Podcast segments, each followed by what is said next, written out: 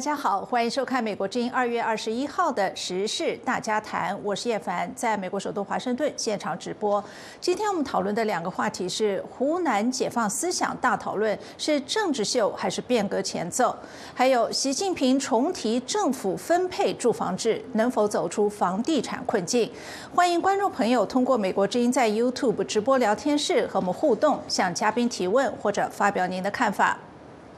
春节后开工第一天，湖南省委发出关于在全省开展解放思想大讨论活动的通知。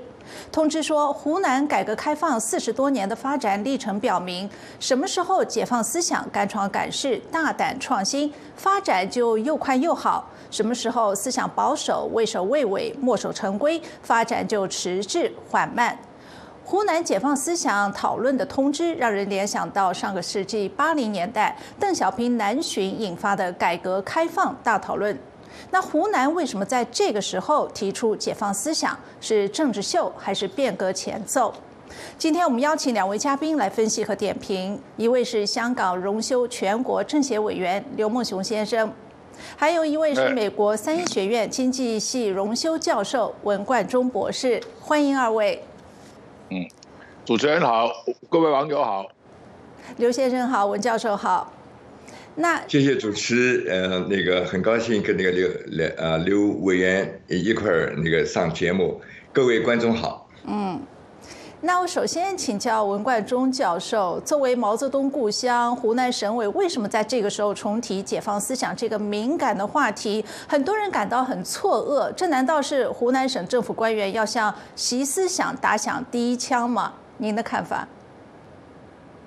嗯，不，不可能是因为现在是全国是统一领导，那个我觉得湖南省有这个动作。他事先也可能得到高层的某种同意，不然的话，现在这个这个时候是不可能这样做的，啊，那么由湖南来开第一炮，嗯，说是要进行思想解放，那么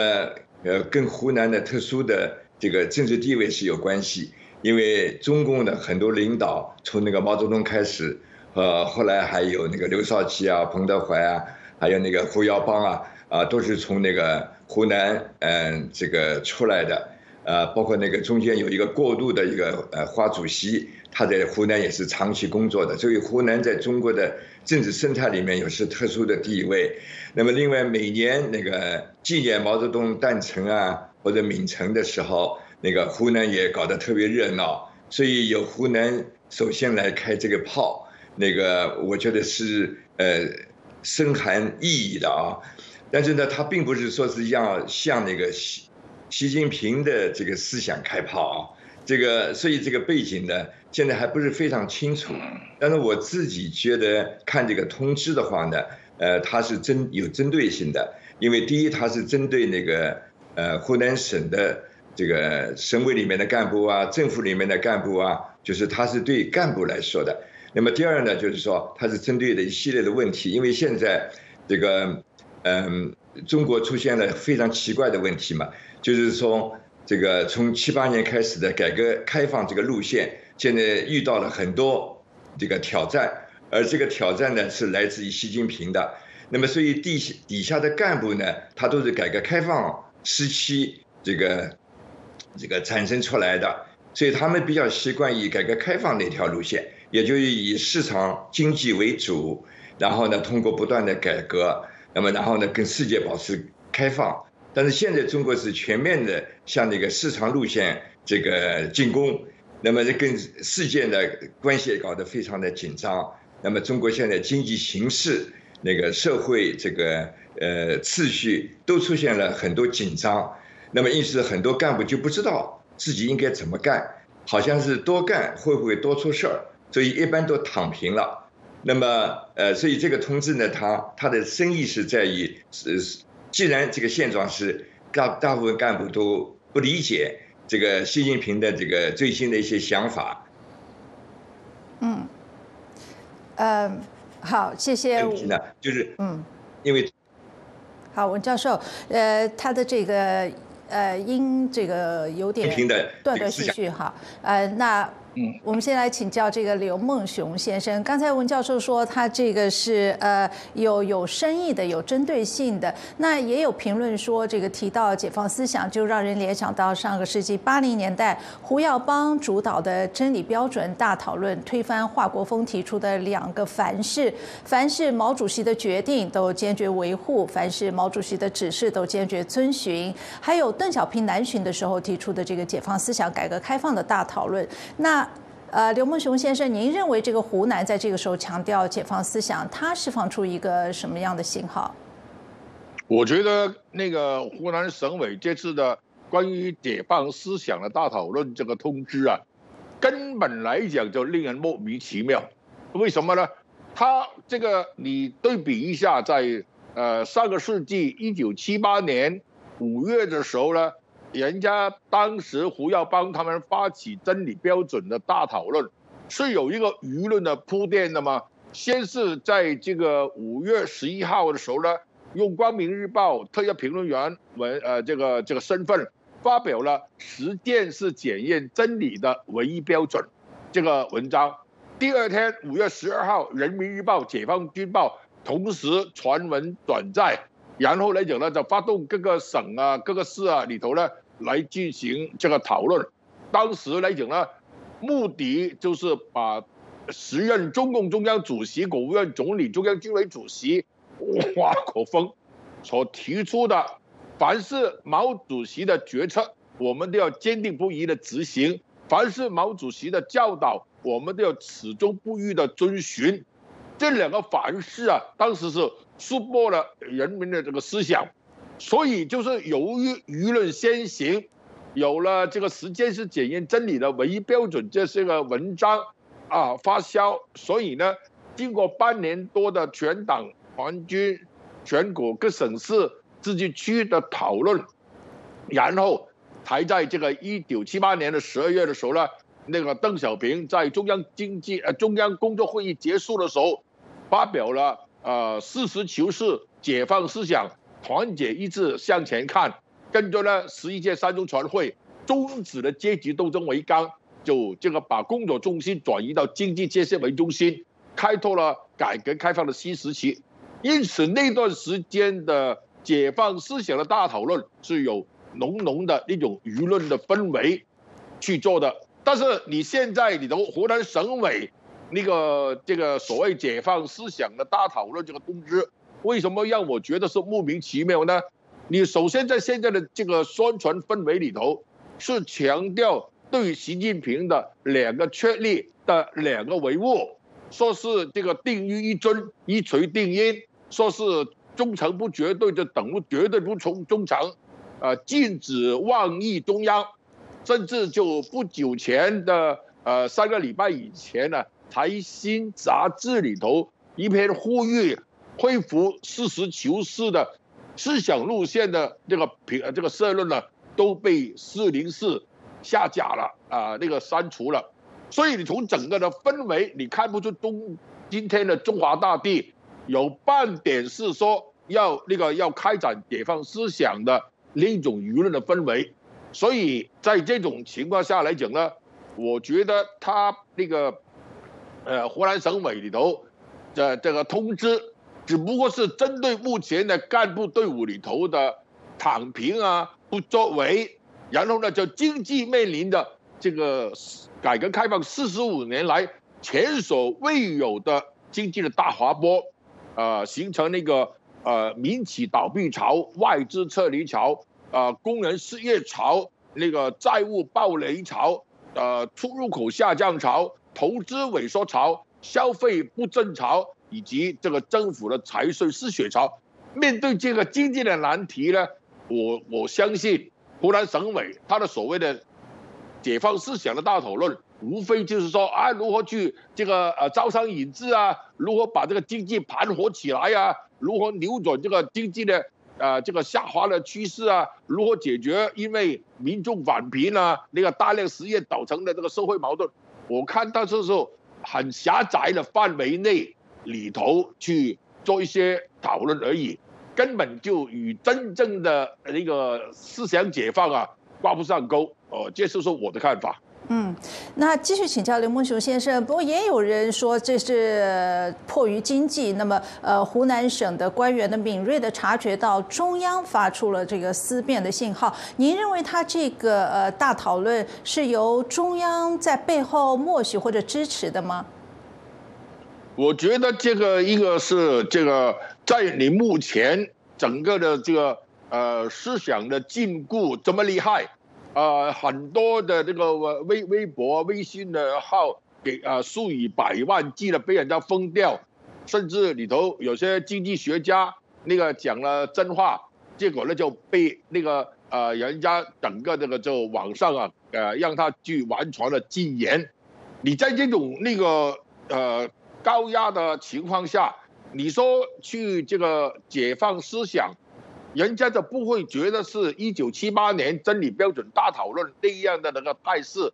反而就会怀疑啊，会不会是毛泽东在一九五七年五月的时候号召这个呃那个呃党党外人士啊、知识分子啊、青年学生，呃这个帮助共共产党整风，呃知无不言，言无不尽啊，那个言者无罪，闻者诛戒。然后呢，来个以蛇出洞，虚而牵之，啊，搞那个反右斗争。那么好多人就倒是怀疑，会不会是这样的一个历史重演呢？这样，那么就呃，这个呃，我说这种的顾虑啊，呃，不是说没有根据的。嗯。那我来请教文教授，这个呃，这个通知的开头明确的就指出，这个大讨论是为了深入学习呃贯彻习近平新时代中国特色的社会主义思想，还强调必须坚定不移沿着党中央和习近平总书记指引的方向开展讨论等等六个必须。那在不否定习思想的前提下，要如何来谈解放思想？用网友的话说，就是太拧巴了。您怎么看这个矛盾，文教授？他要讨论什么？嗯，自从那个习近平那个自政以来，我觉得他整个一个人就是一个矛盾的，呃，矛一个矛盾体，呃，他既要又要，呃，这使我想起来，就是说，呃，如果你那个不懂这个经济规律，不懂这个呃社会发展的规律的话，确实，呃，你就用这个手中掌握这个权力，就是搞各种乌托邦的那种幻想。那个毛泽东当年也是搞过，因为他打仗当然是有一套，主要是那个游击战有一套，但是他那个对建设那个呃是完全是门外汉。本来呢还呃第一个五年计划的时候他是依靠苏联嘛，所以第一个五年计划还算是成功的嘛。那么但是他又不满意，那么然后又把这个经济权又夺过来，从五八年开始搞那个这个所谓大跃进。大跃进的口号其实你仔细看也是蛮好的呀。要那个要要多快好省的建设那个社会主义，这把所有的好处都都用到了，呃，但是有用吗？最后变成了一场大大的灾难，经济上也是灾难，然后还引起了几千万人的死亡嘛，饥大饥荒嘛。所以呢，就是呃，习近平现在有这个特征，就是他每一个指示其实是没法贯彻的，因为既要这样又要那样，呃，互相是矛盾的。但是呢，他因为就是他的愿望，所以我中国又进入了一个就是不懂经济，就是用这个简单的愿望来代替这个规律的这么一个阶段。那么现在中国就出现了刚才那个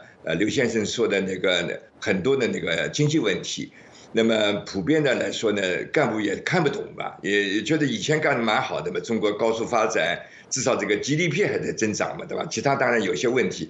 那么现在连这个都都都都都没有了嘛？那么就不知道这个习近平到底要干什么？所以现在是躺躺到不干。我估计呢，就是就是省委用呃这种所谓解放思想的办法，就是索性发动一个讨讨论，那么让大家说出来，就是你们什么地方不明白，你们也那么慢慢慢慢就要统一到那习近平的那种这种这种矛盾的口号上面去。所以这一场东西，我觉得呃是是值得观察的，就是他最后会把中国引到什么路上去啊？就是，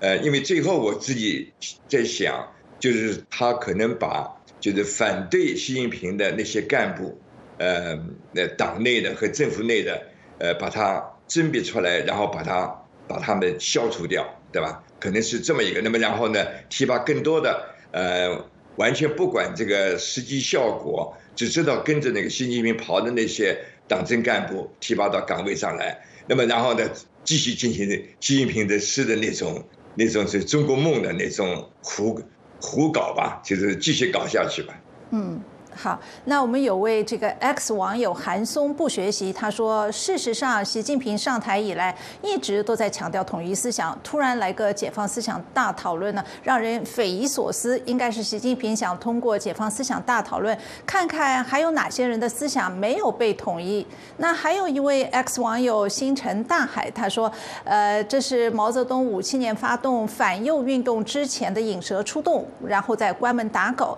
那刚才这个呃。呃，刘梦熊先生也提出了这样的这个担忧。啊，文冠中教授，您怎么看？我觉得非常有可能啊，呃，因为呃，如果有什么干部、党党政军呃干部呃，他们把自己的呃活思想，也就是说他们搞不懂的地方说出来了，那么这个根据中中共的那个一贯的做法，都是记录在案，那么然后以后找一个什么形式。把他们作为不作为的干部们就清除掉呀，那么以后就变成更加就是狂热的，就是一边倒的这种完全跟着那个习近平的这种思路搞下去了。嗯，那接下来请教我呃刘梦熊先生，刚才文冠中教授在之前也提到，他说这个湖南省的这个通知啊，呃是有针对性的，湖南省的通知，他明确的说这个大讨论是要在县。处级以上进行，那刘梦雄先生，您认为他这是针对什么问题呢？根本的针对的问题，就是只会是在枝枝节节的问题上，啊，去找一些新的点子、新的对策来这个制止这个经济下滑，无非就是这么一个小算盘。因为是否真的解放思想呢？我的看法就有四个试金石。第一个试金石就是政治上，那么改革开放来讲呢，就是说以经济建设为中心，终止这个阶级斗争为纲的嘛。但是现在这些年来里头呢，就是强调斗争哲学、政治挂帅、强化意识形态。那么这样的那个呃，究竟是这个呃这这个呃经济建设为中心这个路线对，还是搞这个强化意识形态、政治挂帅？呃，斗争哲学对呢？那如看敢不敢碰，是不是解是不是解放思想？这是第一个试金石。第二个是思想上，那么改革开放的正路就是说解放思想、实事求是嘛。但是你现在来讲倒过来搞个人迷信，定律一尊一锤定音啊。那么在这种情况下，究竟是要回到实事求是的思想路线，还是搞这个继续的？个人崇拜那个定律一尊一锤定音，那么这是第二个试金石嘛？第三个试金石的经济上，那么之所以改革开放以来中国腾经济腾飞、高歌猛进，成为世界第二大的经济体，那就是说由于那个鼓励支持啊民营企业的发展，那个引进这个外资外企嘛。那现在这几年搞这个国进民退，好多的所谓那个呃的行业整顿，一纸公文消灭一个行业。啊，什么消灭私有制啊，什么私营经济退场论啦，什么那个私营企业呃自供共享共共管论啦，怎么样冻结那个私人那个企业的的的财产论的等等这些奇谈怪论，那么究竟那是放开让那个呃呃民呃那个叫民营企业那个去这个发展壮大，还是要继续搞国进民退？这是第三个那个试金石嘛。第四个试金石的外交上。哎，本来邓小平老一辈的领导人已经是达成党内共识，把这个对美国的改善发展对美国的关系作为这个呃重中之重。那现在近年来搞那个亲俄反美那个都战狼外交，那么所以你解放思想要不要出席这个战狼外交这这这块呢？所以就是说四个层面：政治上、思想上、那个经济上，还有外交上。你如果四个领域你不去呃那个呃接触，不去这个辩论，那么所谓的思想解放啊大大讨论，完全就是假的空的。谢谢。嗯，那继续请教刘梦雄先生啊，您刚才说到这个四个试金石，很多涉及到这个政治政策还有外交，这看来这个中国政府这次呃湖南政府这次的这个大讨论呃。几乎是不太可能会触及的。那么这个从经济上来说呢，这个通知说要从思想深处解决好发展信心不足啊，担当精神不够啊，还要扭转简单的以 GDP 增长论英论英雄，还有造业绩这种造假冲动等等。那么您认为在经济方面这个层层次上的讨论，能不能触及到造成这些问题的人和根源呢？根本就这个呃，这些完全是这个小打小闹，这个割靴搔痒。为什么呢？前总理温家宝曾经那个斩钉截铁的讲过，如果只搞经济体制改革，不进行这个政治体制改革，那么经济体制改革的成果就会得而复失，类似文化大革命那样的历史悲剧就会重演。所以今天的中国的经济这个滑坡啊。就是他没有这个进行政治体制改革，没有把权力关到制度的笼子里头去，没有对权力实行制度性的制约监督制衡，所以呢，就变成是那个政治捆绑了经济。那所以我曾经在新加坡的呃这个联合早报的文章说，问题在于经济，根子在政治，就解指出这个问题嘛。那你这个思想那个解放的大讨论根本不接这个接触这个政治问题，不不接触这个体制问题，那那么只是在经济领域里头一小块，怎么招商引资啊，把么怎么把呃经济搞上去啊，怎么不要那个那那他躺平啊啊要要要精振作精神，这些只是枝枝节节的事情，所以我觉得来讲呢，你主要矛盾不解决，这些都是。空的，谢谢。嗯。那我们来看一位这个网友给我们发来的评论，X 网友华荣他说：“湖南省的解放思想也许是一场闹剧，也许另有原因。湖南是毛匪的基地，毛粉很嚣张，但是呢，不能以中共代替中国人一样，也不能以毛粉代替湖南人。前些年湖南的书屋杂志就是一个亮点。那文冠中教授也有分析说，这个习近平的统治越来越独裁，中国社会越来越封闭，而而且这个改革开放年月的经济繁荣也已经不在了，公众的不满也日益的强烈。那这场讨论是否会引发这个从上到下或者从下到上这个思辨的潮流，向习近平不想看到的方向发展？这个完全有可能的。好比说那个呃五七年。呃，这个所谓那个反右，但是他开始不不是说我我要反右，开始是说是呃希望那个全国老百姓，特别是知识分子、呃党外人士，呃帮呃共产党整风，共产党还有什么缺点？那么然后有有一些民主党派人士，呃真的相信了嘛，就提了一些意见，结果都变成了大右派了，对吧？那么呃就说明的就是说老百姓呃当中是有很多能人。那个民间是有很多有学识的人，那么他们也许会抓住这个机会，呃，那么然后就提出一些问题。其实我觉得呢，就是党内也是有某种那个共识的，因为在十七大、十八、十八大的这个党的会议里面，就有很多人就是说嘛，就是，呃，开弓没有回头箭嘛，就是你如果沿着市场经济已经走到这一步了。那么接下来就应该是呃尽快发育出那个要素市场，那么有要素市场来决定性的配置资源，所以呢，党内当时占那个主流的思想就是说呢，党应该继续的退出这个经济领域，对吧？那个呃，只有在有市场失灵的地方，那么政府去做一些工作，其他的就应该有市场去引导。那个因为市场引导它有个什么好处呢？他是因势利导，因为每个人都是有那个利己利己的那个那个动力的嘛，对吧？总总是想，好比说那个升官发财，或者是那个呃发财致富，或者是改善自己的生活，变得更加富裕等等等等。那么在这个思想的指导之下，当然每个人都有动力。好比说那个呃农村把那个土地分下去以后，家家户户就有无穷的动力嘛，去把那个。产量增加一下嘛，对吧？结果呃，结果你想那个现在这个中国那个农业问题上，当然有很多问题，但是至少呃，这个食品是极大的丰富了嘛。这个不需要那个你党去以前那个呃挨家挨户的催大家要出工，出工嘛大家都在那混工分，对吧？结果呢收收收成呢一年一年的就是非常不好。那个现在不需要你这样去做，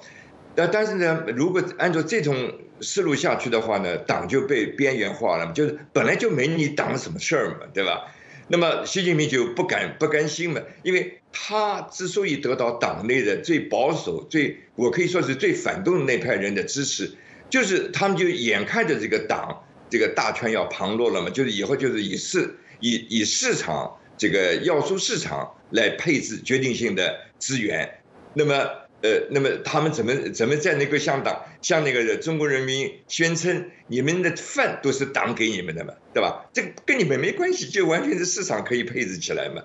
那么在这个情况下，他是按照这么一种日程出场的，然后呢得到了党、政府和军队里面最保守、最反动的那派势力的支持，所以他现在有暴力在手嘛，所以他他就是完全是按照自己的个人的意志在那行。进行嘛，但是话说的很漂亮嘛，我又要这样，我又要那样，对吧？所以我觉得我是比较悲观的。如果你不回到呃这个以前党内已经有的共识，就是十八十八届三中十八届三中全会有一个历史性的一个决议的话，那么像他这么搞搞下去，中国只会越搞越糟的。嗯。那刘文雄先生，您怎么看这个问题？我们有网友他发现这个很诡异的是，提出大讨论的湖南政府官微却关闭了解放思想大讨论的评论。有网民就转发嘲讽说：“不是要大讨论吗？怎么把评论区给关了？”还有 X 网友 Snowlight 他说：“真正的解放思想就是没有防火墙，要求有言论自由。”那您认为这场解放思想的大讨论是不是会引发民主化的呼声？根本不会，因为来讲呢，那个一九七八年五月的真理标准的大讨论很明确，就是以时间去检验真理的唯一标准，这个尺度去这个重新审视两个凡事，破除对毛泽东的个人那个崇拜。那好了，你现在的湖南省委搞这个什么解放思想的大讨论，他根本来讲呢，就绝对的不会去这个触碰。呃，定于一尊一锤定音，这样的一一个格局，那你想想看，什么解放思想来讲呢？这个完全是口号而已，根本就没有实际。谢谢。嗯。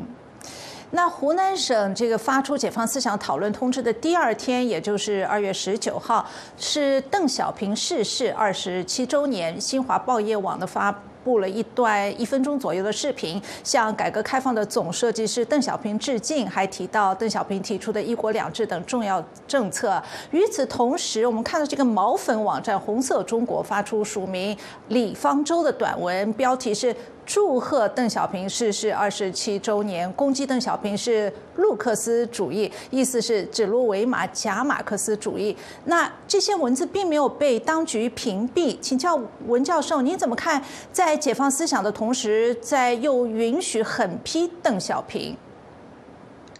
呃，我觉得邓呃，就是邓小平呢，他那个还是有很大的局限性的，但是他至少呢，就是说，呃，把那个中国人民的。呃，就是允许他们回到尝试的道路上来，因为好比说，呃，邓小平到那个深圳去视察的时候，好像看到有一个老农民养了那个一些鸭，那个老农民呢，把所有的其他鸭都都都都都都绑起来，关在一个小黑屋里边，只放出来大概七个还是九个，那个那个邓小平。后来不是就训斥那个当地的的领导嘛？你看，把那个老农民，这不是最简单的嘛？他想要日子过得好一点，多养一些鸭，他都不敢说是超过七个还是九个，就是资本主义。呃，这个这个把国家搞成什么样子了，对吧？那么就是他其实至少呢，就是还是把就是允许老百姓用常识，对吧？回到常识，这是邓小平的一个一个贡献，因为不然的话。那个按照那个两岸凡事的话，那中国不知道搞成什么样子了，跟那个北朝鲜差不多了。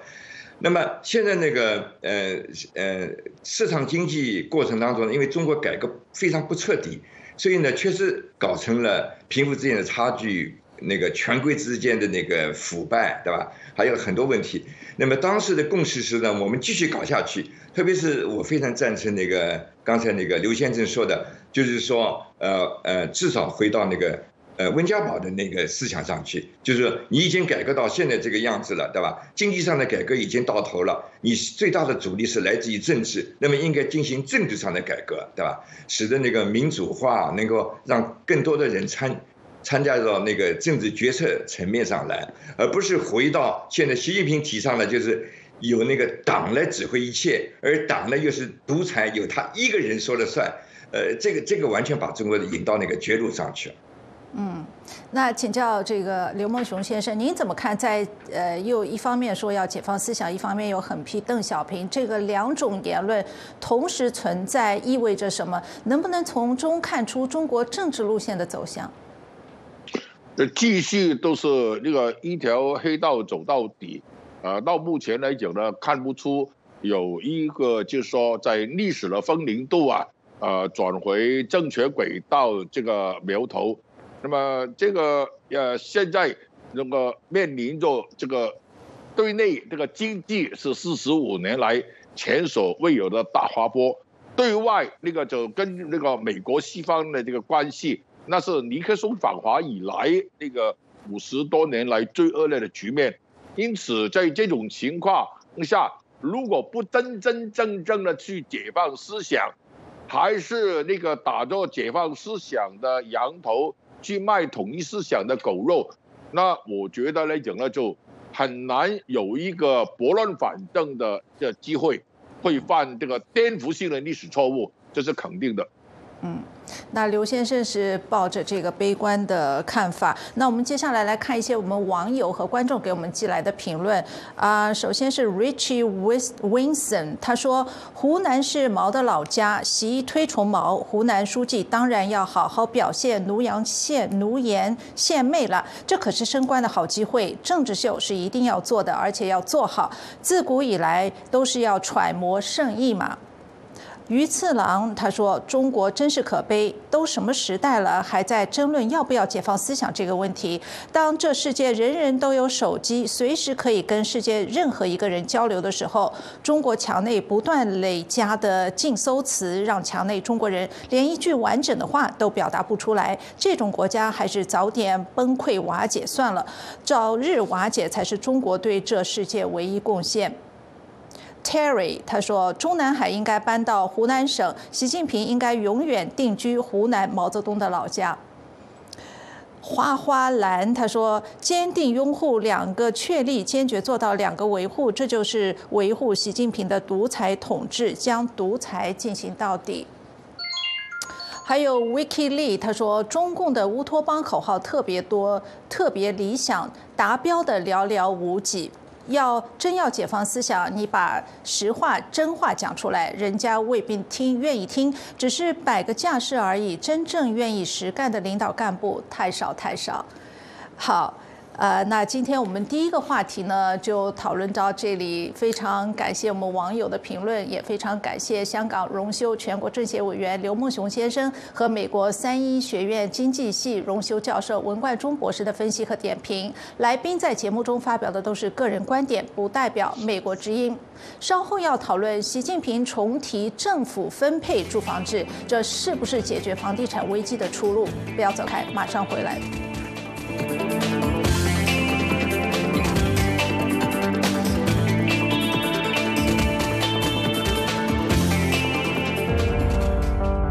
在变化的时代，世界似乎充满不确定性。我们所闻并不反映我们所见。我们寻求事实真相。当我们只被告知故事的局部时，我们失去了信任。在危机时刻，我们的梦想、希望和期盼明天更美好的祝愿。赖于新闻自由。在美国之音，我们为您带来的报道是人们冒险去观阅的。我们把世界连接在一起，并伴以事实真相。在美国之音，我们向您展示完整故事。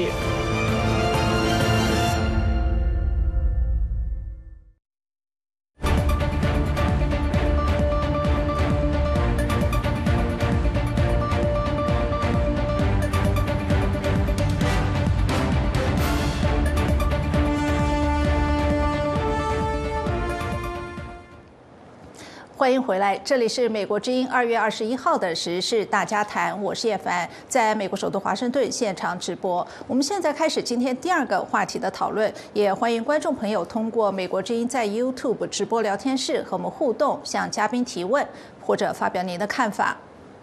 房地产危机正在拖累中国经济增长，也让国际投资者深感不安。据《华尔街日报》报道，中国领导人习近平重拾社会主义住房观。根据新的战略，政府将接管房地产市场更大的份额，改变多年来房地产业由民营部门主导的局面。那政府将如何实施这项计划？这样做是挽救房地产市场，还是进一步医治民企？又会对中国经济带来什么样的影响？我们。继续请两位嘉宾来分析和点评。一位是香港荣休全国政协委员、金融专家刘梦雄先生，还有一位是美国三一学院经济系荣休教授文冠中博士。再次欢迎二位。那我首先请教这个文冠中教授：中国政府增加管控房地产市场份额目标是多少？要通过什么具体的方案来实现这个目标呢？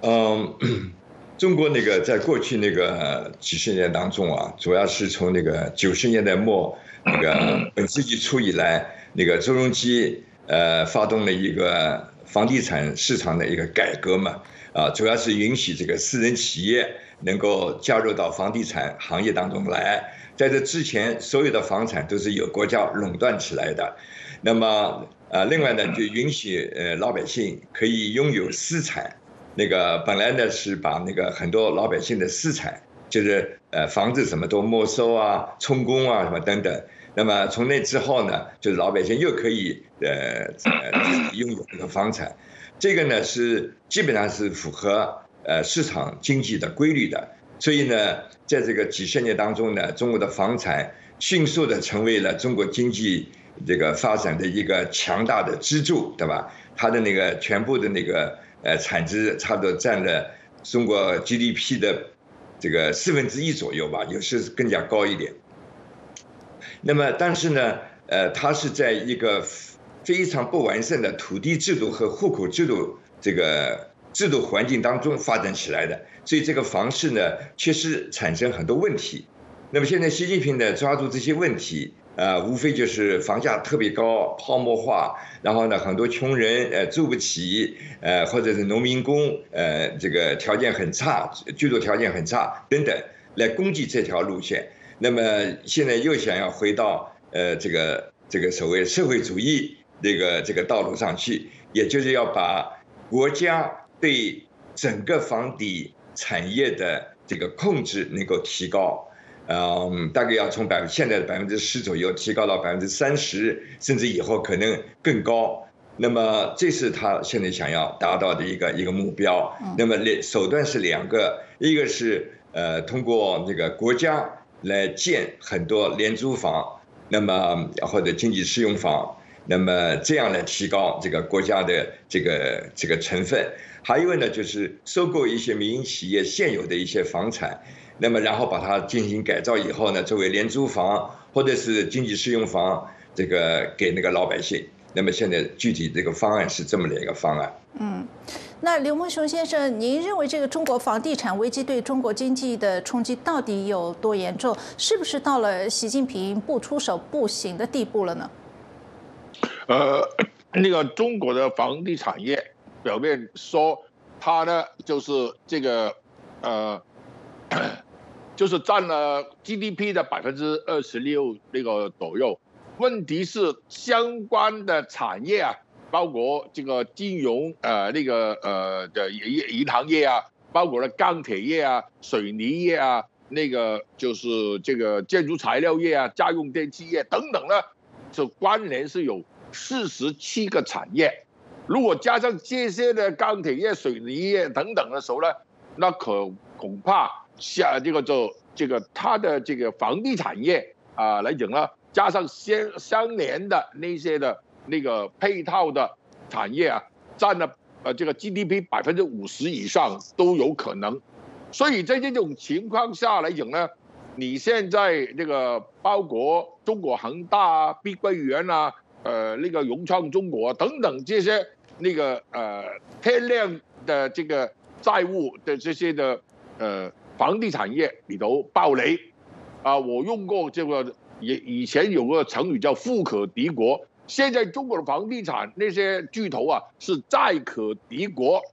那么你想想看。光是中国恒大啊，一个这个把把公司暴雷，他就负债二点五五万亿元的人民币。大家要知道啊，一九七八年改革开放元年，中国的全年的 GDP 才是九千七百亿呃人民币，也就是说，中国恒大一家那个暴雷的房地产业，就等于是说。它的负债啊，就等于一九七八年中国全年 GDP 的二点六倍以上，所以在这种情况下，你说，呃，这个政府要提高对房地产占有的市场比率啊，比如说刚才文教授说会提到的百分之三十这样，我今天下午才跟内地一个跟那个碧桂园啊有合作关系的房地产那个大佬啊通过电话，他就问一句。政府要提高这样的一个房地产的这个市场比率，钱从何来？他说现在各级政府都没钱了，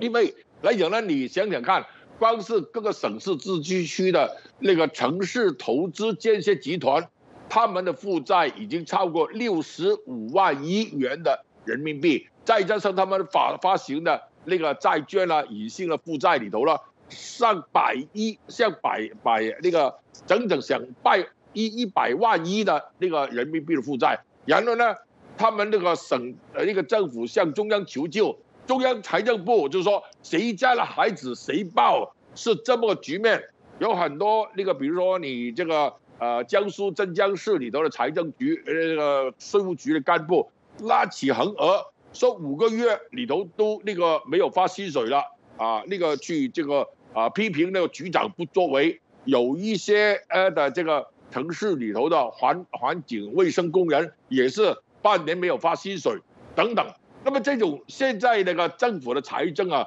是租金那个见早的情况下，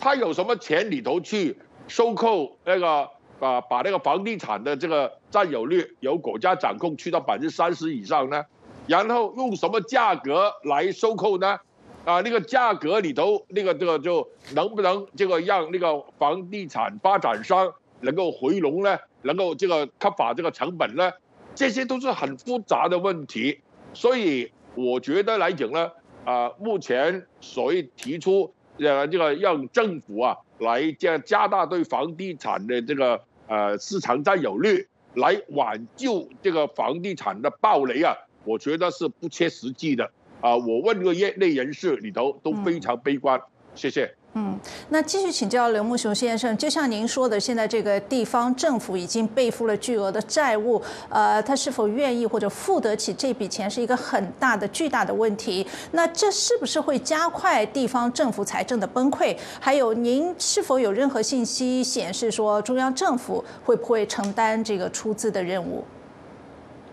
因为现在来讲呢，就非常的复杂，因为有一些这个房地产商啊，他是用内保外贷的形式，就是把他国内的那些资产的抵押给工商银行、建设银行、农业银行、中国银行、交通银行这个五大的这个国有的这个商业银行，然后由他们来讲呢，就担保这些房地产商向那个海外的银行啊、金融机构去贷款。由这些五大的这个国有银行去担保，好了，现在刚刚香港里头的呃法院里头呢，就是这个判了中国恒大要破产，那么这样的一个呃呃多米诺骨牌发展下去，会对中国的金融、中国银行业里头带来多大的冲击，本身就已经是一个问题。嗯，那么在这个呃，因为呃好多年来这个就。啊中国房地产的畸形发展呢，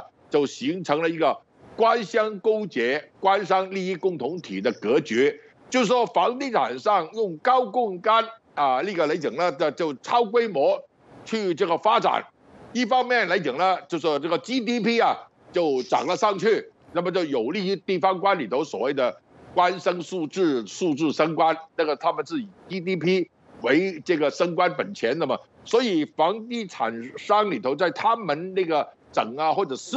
里头，这样就滚雪球一样越滚越大，当然是他的呃那个省市的 GDP 的水涨船高。另外来讲呢，当这个局面形成的时候呢，那个地皮啊。就越炒就越贵，那变成来讲呢，地方政府的靠卖地收入，就形成了所谓的土地财土地财政，那么变成来讲呢，就成为这个命运共同体啊。好了，现在那个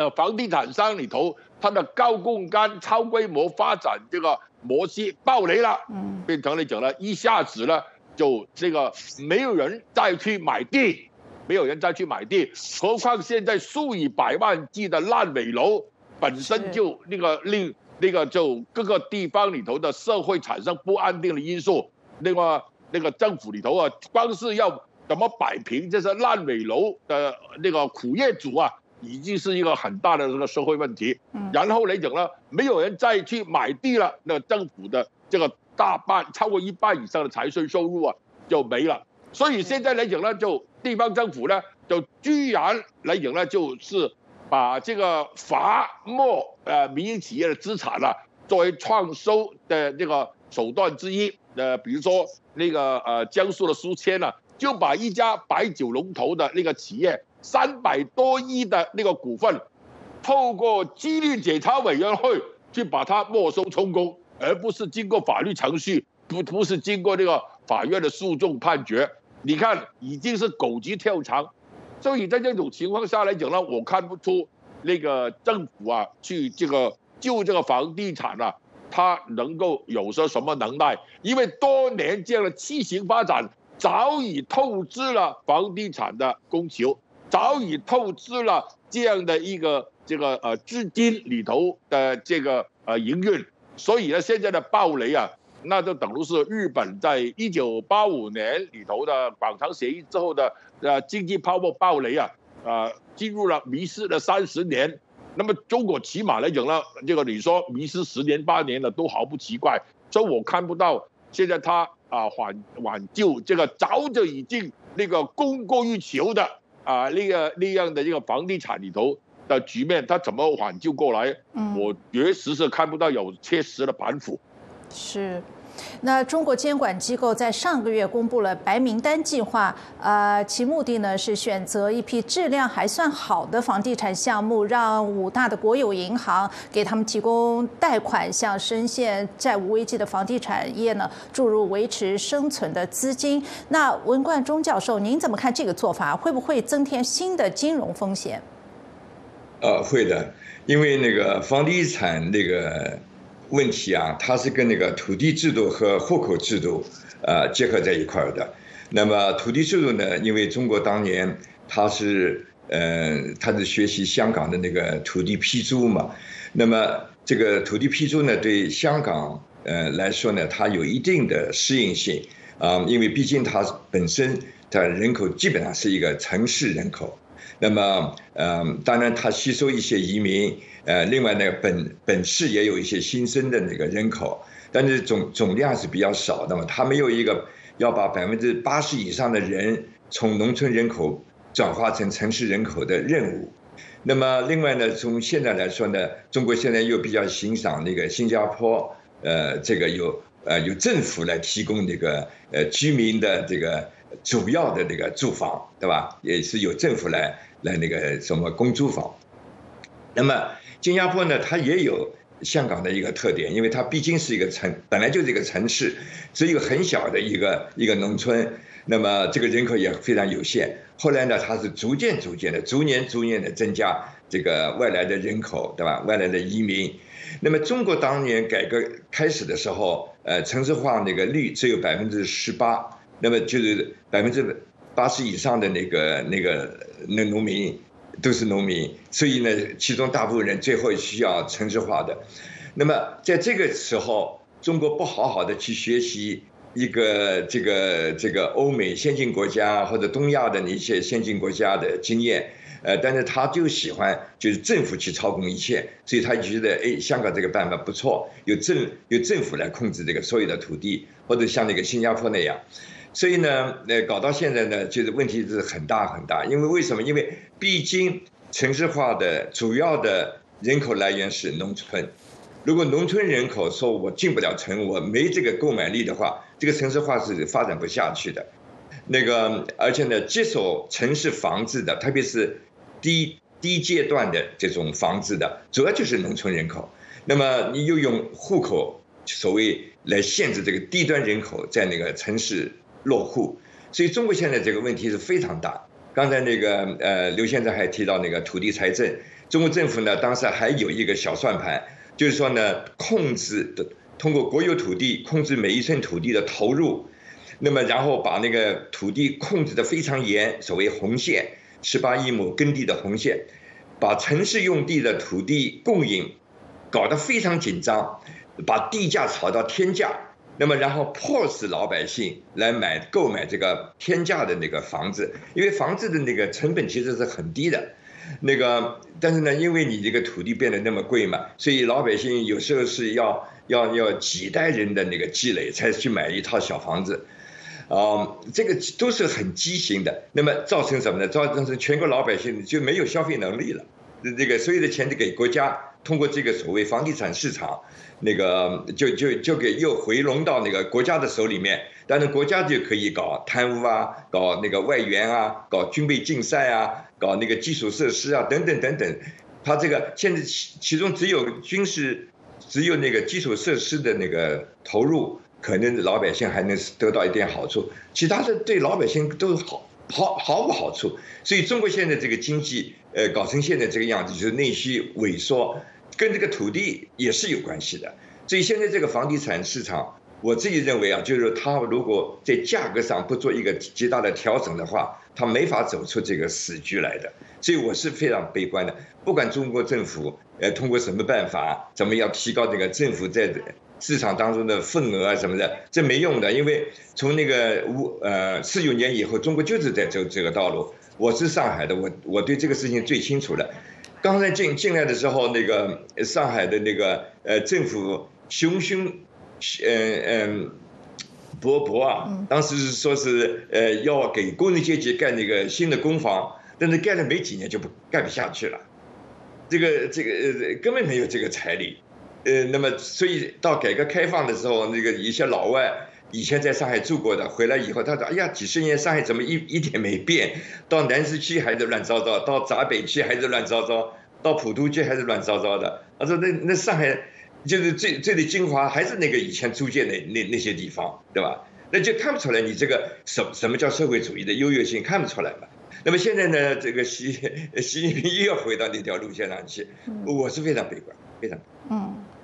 那这个正正如这个文先生指出的，这个在某种程度上啊，习近平的计划将使中国的这个住房市场回归到其本源。《华尔街日报》就评论说，就会像几十年前在毛泽东时代，中共控制着国内房地产市场，大多数中国人住在党政机关和企业事业单位分配的住房里面，啊啊。刘梦雄先生，这是不是会给岌岌可危的房地产行业雪上加霜，甚至带来毁灭性的打击呢？那肯定是啊，因为你想想看，呃，这个呃所谓加大这个政府对房地产的那个呃市场占有率，提高这个比例的话，那就是这几年来所谓国进民退的继续。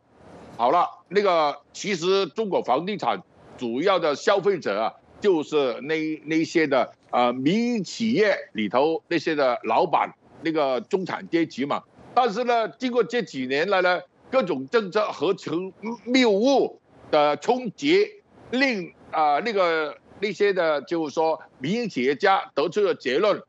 利用我们是你们无奈的选择，消灭我们是你们崇高的理想，变成哀慕大于心死。都润啊，那个跑跑跑到国外去了，所以这些人里头呢，就说有最有消费能力啊、购房能力的人那个死了心，然后青年呢就躺倒，就来一个叫什么呢？啊，不谈恋爱，不结婚，不就是买房子，不生孩子。那么这样的情况里头呢，就那个继续啊，那个消费，就是在房地产里头啊，啊这个层面里头更加萎萎缩。所以你当那个消费群里头呢，有些爱慕大军心死，有些搞四不躺平，那个时候谁你政府收购了也好，那个怎么去卖出来啊？谁谁那个呃能有能力去买啊？谁有这个兴趣去买啊？所以我觉得来讲呢，这是呃当前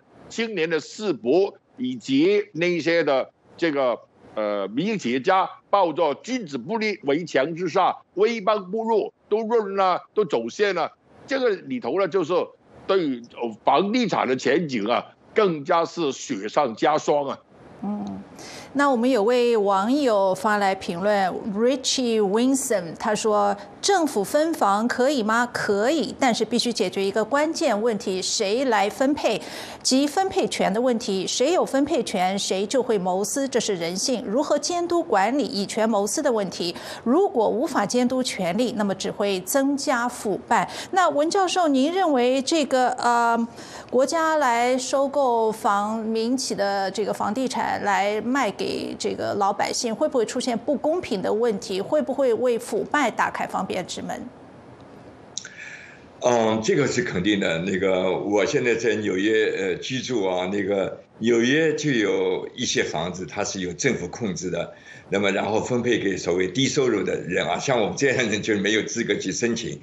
那么，嗯。呃，美国呢，它还是一个法治的国家，对吧？它有很多很很多规定的，好比说你的财产是呃公开的，是透明的，所以呢，它可以根据这个收入来来限定，呃，哪些人可以呃申请，哪些人不能申请，所以呢，它的腐败要比中国要要少得多，因为中国根本就 据说那个那时候搞那个经济适用房，就开了开了奔驰啊。宝马那些人都可以分到那个经济适用房，呃，变变笑话了，对不？就是说，中国它是政治上它是不透明的，它是没有民主的，它没有法治的，所以这个腐败是必然的。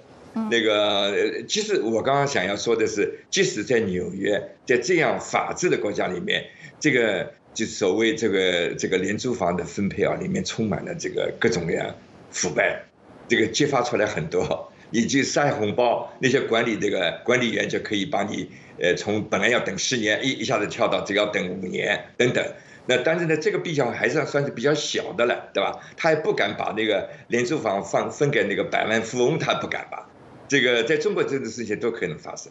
嗯，那最后还有三十秒钟，刘梦雄先生，您怎么看？怎么来保证这个廉租房，呃，保障性住房不会变成商品房流入市场，搞这个个人盈利？